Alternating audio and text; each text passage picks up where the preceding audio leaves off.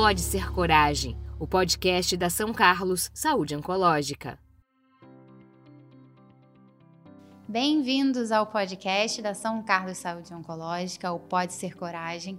Meu nome é Dominique Fuser e eu tô aqui para dar continuidade ao episódio anterior. Essa é a parte 2 do episódio Desmistificando o Câncer de mama e de próstata, com os nossos queridos convidados, doutora Célia Viegas e doutor José Alexandre Araújo.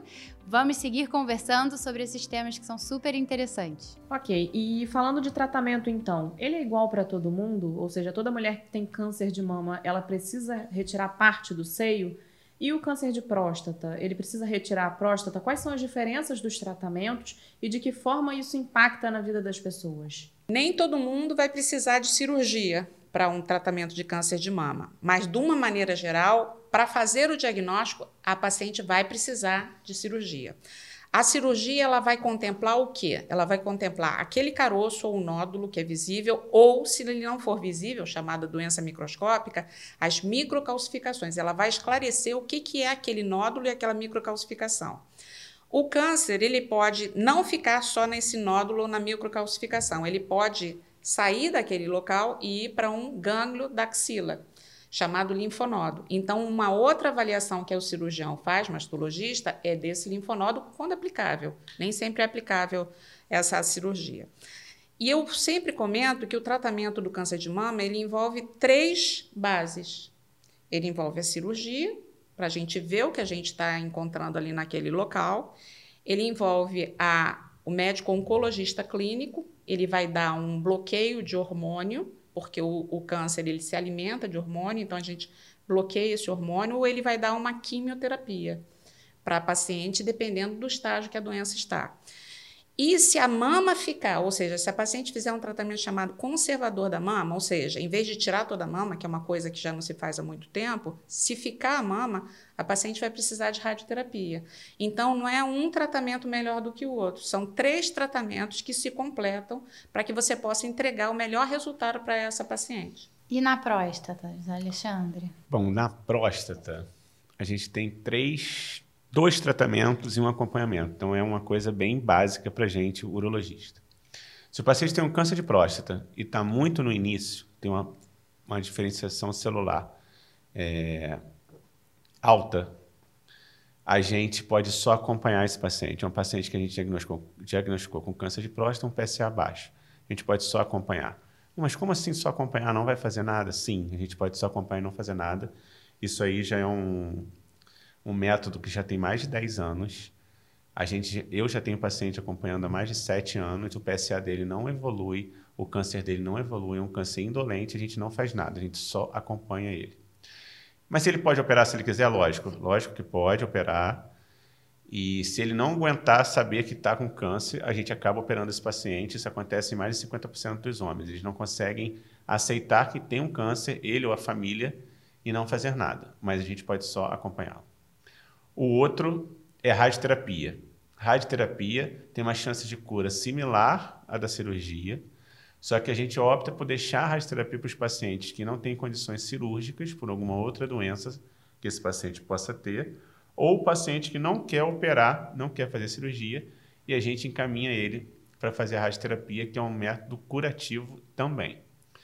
Para a gente, urologista, o principal método curativo é a cirurgia.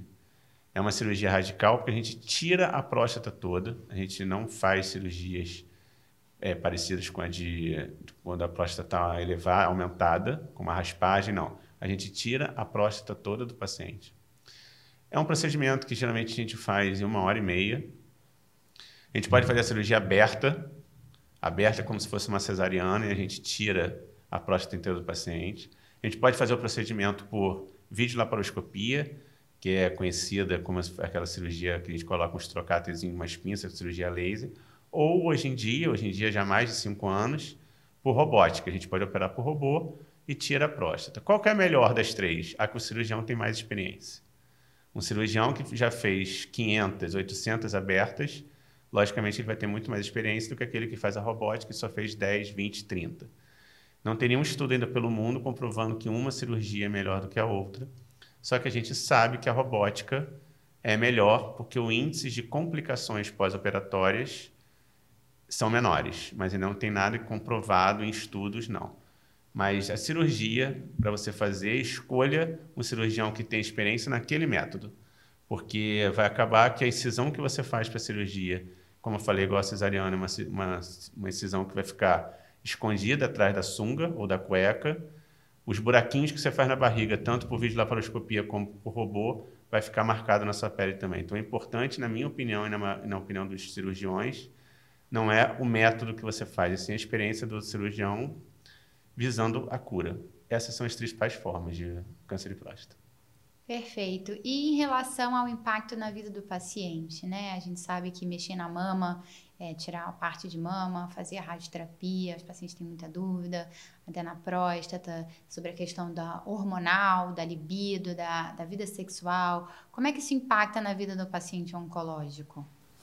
Então, a palavra câncer ainda tem um impacto muito grande. Uma pessoa receber um diagnóstico de câncer, ela tem ainda uma, um grande impacto na vida dela. Mas a gente seria muito interessante que a pessoa refletisse que câncer é uma doença crônico-degenerativa. O que, que quer dizer isso?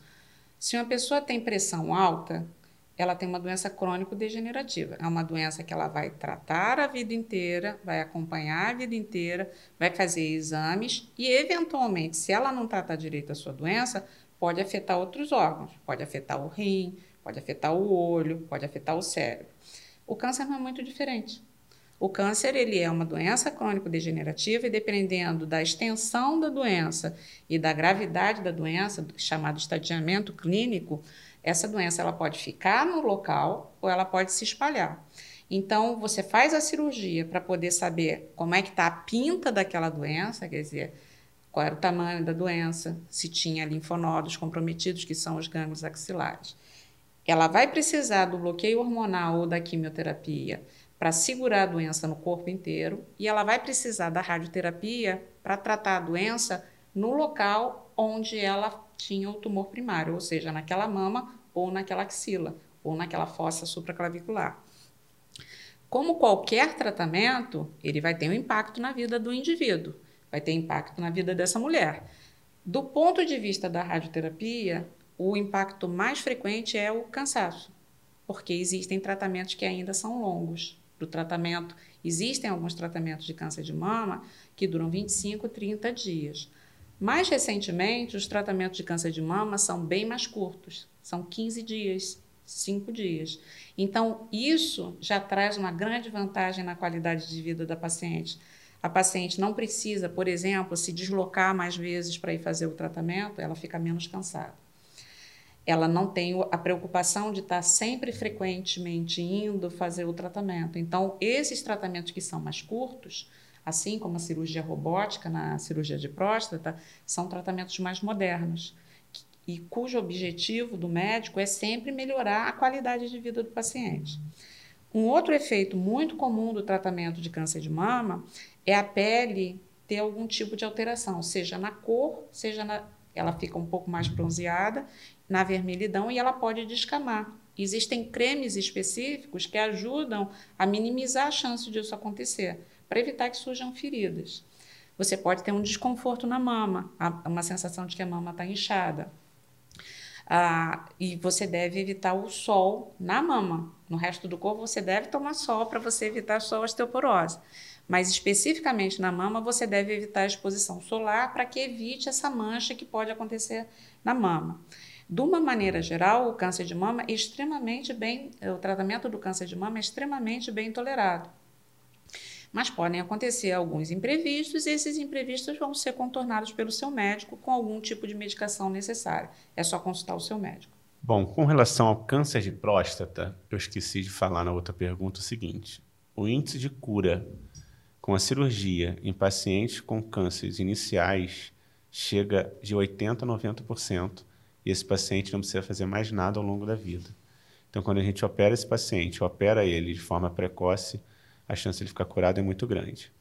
Mas como qualquer cirurgia radical, a gente vai tirar a próstata inteira, existe o temor de todos os homens, que é a impotência sexual, que acontece mais ou menos em 50% dos casos, e a outra é a chance de ficar incontinente. sei se vocês vão lembrar, o Silvio Santos operou a próstata depois de velho. E vira e mexe no programa dele, ele falava que de vez em quando ele perdia um pouquinho de xixi na cueca dele, ele usava um protetor. Mas a incontinência, a perda da urina, acontece em torno de 20% mais ou menos. A impotência sexual é um fantasma que os homens morrem de medo. E eu falo para eles o seguinte: a maioria dos pacientes que a gente opera com câncer de próstata é em torno de 60 a 70 anos. Já operei pacientes de 42, para vocês terem uma ideia. Mas a, o grande número de pacientes que vão à cirurgia é entre 60 e 70.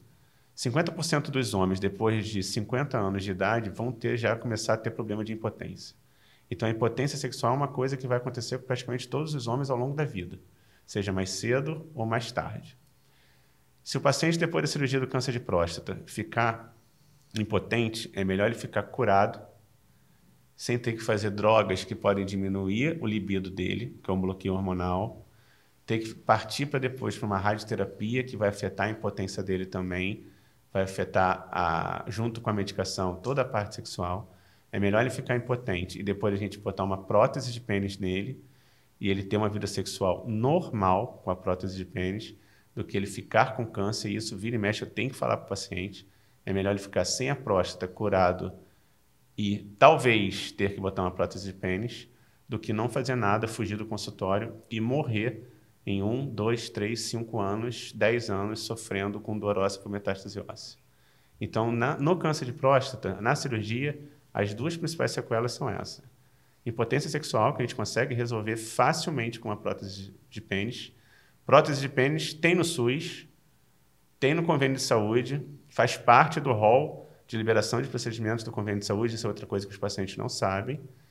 E a incontinência urinária, que a gente também consegue resolver com cirurgia. É, a radioterapia também pode tratar câncer de próstata. E, e como, como o Zé Alexandre já comentou, a, tanto a cirurgia quanto a radioterapia, as chances de cura de um paciente inicial são muito boas. O que, que vai determinar que um paciente vai fazer um tratamento ou que vai fazer outro tratamento? Primeiro, a opção do paciente, né? É, normalmente, o paciente mais velho ele tende a ser encaminhado para a radioterapia porque ele tem mais efeitos, ele tem mais é, o que a gente chama de outras doenças, e o paciente mais jovem tende a fazer a cirurgia. Os efeitos colaterais dos tratamentos também são um pouquinho diferentes. Então, do ponto de vista da radioterapia, os efeitos colaterais que podem surgir com o tratamento de câncer de próstata são um pouquinho de diarreia, um pouquinho de irritação para urinar, no que a gente chama na fase aguda da doença, na fase inicial do tratamento.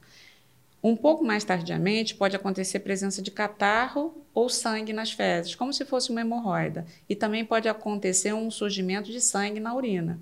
Mas isso é muito raro. A chance disso acontecer é em torno de 5%. E com relação à impotência, que é uma, um temor de todo homem, eu, eu quero lembrar ao Zé Alexandre que tem uma, um remedinho maravilhoso que muita gente usa para se divertir, que é um dos principais aliados no pós-operatório. Quer dizer, nem 90% dos homens que são operados não vão precisar da prótese peniana com o remedinho azul dele, ele vai se dar muito bem, vai conseguir resgatar essa potência é, para se divertir bastante, porque afinal de contas a gente não só a vida não é só pagar, trabalhar e pagar contas, pagar boletos, ela tem que se divertir também. Ele e ela tem que se divertir. Aquele remedinho a pílula azul vai ajudar a recuperar essa potência que pode inclusive ser recuperada completamente, sem precisar da sem precisar da prótese peniana. E eu brinco com os meus pacientes que tem uma, uma coisa chamada pregador peniano, que antes de precisar da, de uma nova cirurgia, ele é como ele, a gente olhando parece um método de tortura medieval, mas não é não, gente. Ele, ele é como se fosse um pregador de pênis. Ele ajuda o homem que está nessa fase, que ainda pode se recuperar da cirurgia, ele ainda pode se recuperar dessa incontinência urinária. Você coloca o pregador, o Silvio Santos não conhece o pregador, se ele conhecesse o pregador, ele não ia deixar de usar o pregador. Ele é um pregador acolchoado e a pessoa consegue ficar com isso 30 minutos, 40 minutos e se deslocar sem ter nenhum desconforto e sem nem, nem ter nenhum vexame. Eu tinha um paciente que me dizia, doutor, o maior vexame para mim eu ficar com aquela mancha na calça da incontinência urinária ou de eu ter que utilizar um módice. Eu não gosto disso. Eu falei assim, então vou lhe apresentar o pregador. Então, como vocês estão vendo, tem uma série de cuidados simples que ajudam o paciente, o paciente tem uma vida normal.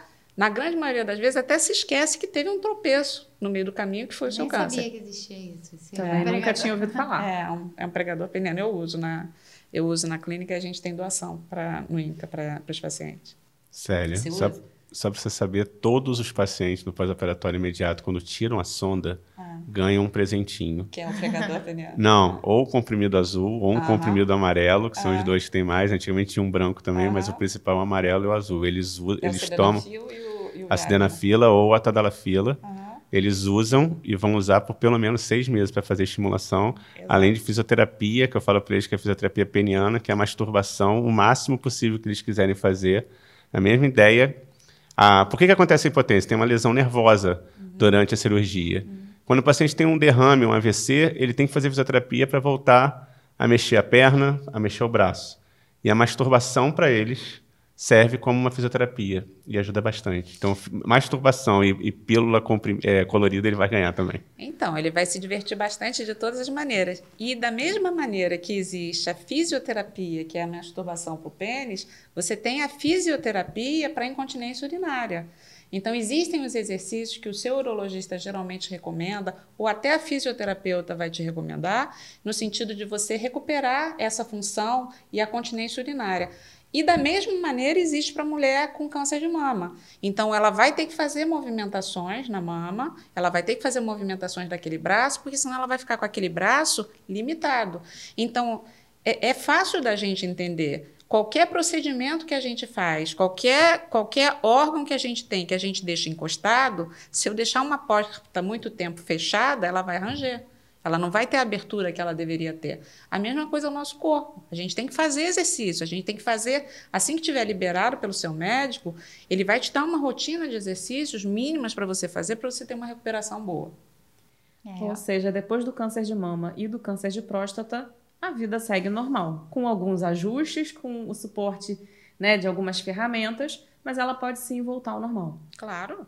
Existe muita luz além do horizonte. Muito bem, então para a gente finalizar o nosso podcast, é, eu queria pedir para vocês é, um resumo. Se o nosso ouvinte precisa ter em mente alguma coisa que nós falamos aqui, o que, que ele precisa levar para a vida dele, o que, que é importante ele saber nesse momento? Eu acho importante o seguinte: quando o paciente entra no meu consultório, eu falo bom dia, boa tarde, tudo bem? E a maioria deles fala: não, doutor, não estou bem, senão eu não estaria aqui. Eu respondo na hora para eles o seguinte: não, você tem que vir aqui para você ficar bem. Então, as pessoas têm que procurar se cuidar. Como a Célia falou no início, tem que se conhecer, tem que fazer a pesquisa de doenças, tem que evitar ficar doente. Por isso que tem que ir ao médico, não tem que nos procurar quando está doente. Quando está doente, às vezes a gente consegue ajudar, às vezes não. A prevenção é importante. A prevenção é importantíssima. Então, acho que a gente tem que aproveitar o, a campanha azul, a campanha rosa, amarela, verde, todas as cores, para incentivar e, às vezes, mandar o homem ou a mulher, é o que as esposas fazem com os maridos, só falta levar eles pela orelha no consultório, para ir procurar o urologista, para ir procurar o mastologista, para ir procurar o ginecologista, o cardiologista, o geriatra, para se cuidar. Eu acho que isso que é importante. Não é chegar para a gente, como eu falei, doente, porque às vezes a gente, já quando já chega doente, a gente não consegue ajudá-lo da mesma forma quando a gente descobre algum problema no início. Eu acho que a principal mensagem é: conhecimento é poder. Você se conhecer, você saber como é o seu corpo, se tem alguma coisa diferente no seu corpo, se você está se sentindo diferente, se você está mantendo hábitos de saúde boas, como, por exemplo, manter o seu peso, evitar bebida alcoólica, evitar fumar, evitar ter hábito, alimentação, uma alimentação nociva para você, isso é como a gasolina para o seu carro. Então, se você quer o seu carro sempre funcionando, você eventualmente vai ter que botar gasolina para ele, uma gasolina de boa qualidade, vai ter que levar no mecânico. O seu mecânico é o seu médico. Então, você tendo qualquer coisa de diferente no seu corpo, você tem que procurar a ajuda do seu amigo, que é o seu médico ou a sua médica. Muito obrigada, foi excelente. É, eu acho que um só episódio não é suficiente para a gente falar tudo que a gente queria. Tinha um monte de pergunta para fazer, mas vão ter outras oportunidades. Muito obrigada pela presença. E é isso, com certeza, se a gente ficar aqui falando sobre isso, acho que a gente não sai daqui hoje, né? Então, obrigada pela participação, obrigada pela presença. E para os nossos ouvintes, se você tem alguma sugestão de tema, quer fazer um elogio ou uma crítica, é só falar com a gente. Manda um e-mail para marketing@sãocarlossaudeoncologica.com.br, tudo junto sem acento. E lembrando que nós também estamos nas redes sociais. Entra lá e segue a São Carlos. Nós temos um conteúdo bem interessante sobre câncer, sobre prevenção e você vai conhecer muito mais sobre o nosso trabalho. No Facebook, nós estamos como São Carlos Saúde Oncológica, tudo junto. No Instagram, São Carlos, underline, que é aquele tracinho de baixo, Saúde Oncológica. E no LinkedIn, São Carlos, tracinho normal, Saúde Oncológica. E para você que nos acompanhou até aqui, muito obrigado pela sua presença, pela sua participação e a gente te espera no próximo programa. Até lá! Muito obrigada. Obrigado, obrigado pela oportunidade. Obrigada, obrigada pelo convite, obrigada pela companhia e todos procurem se conhecer.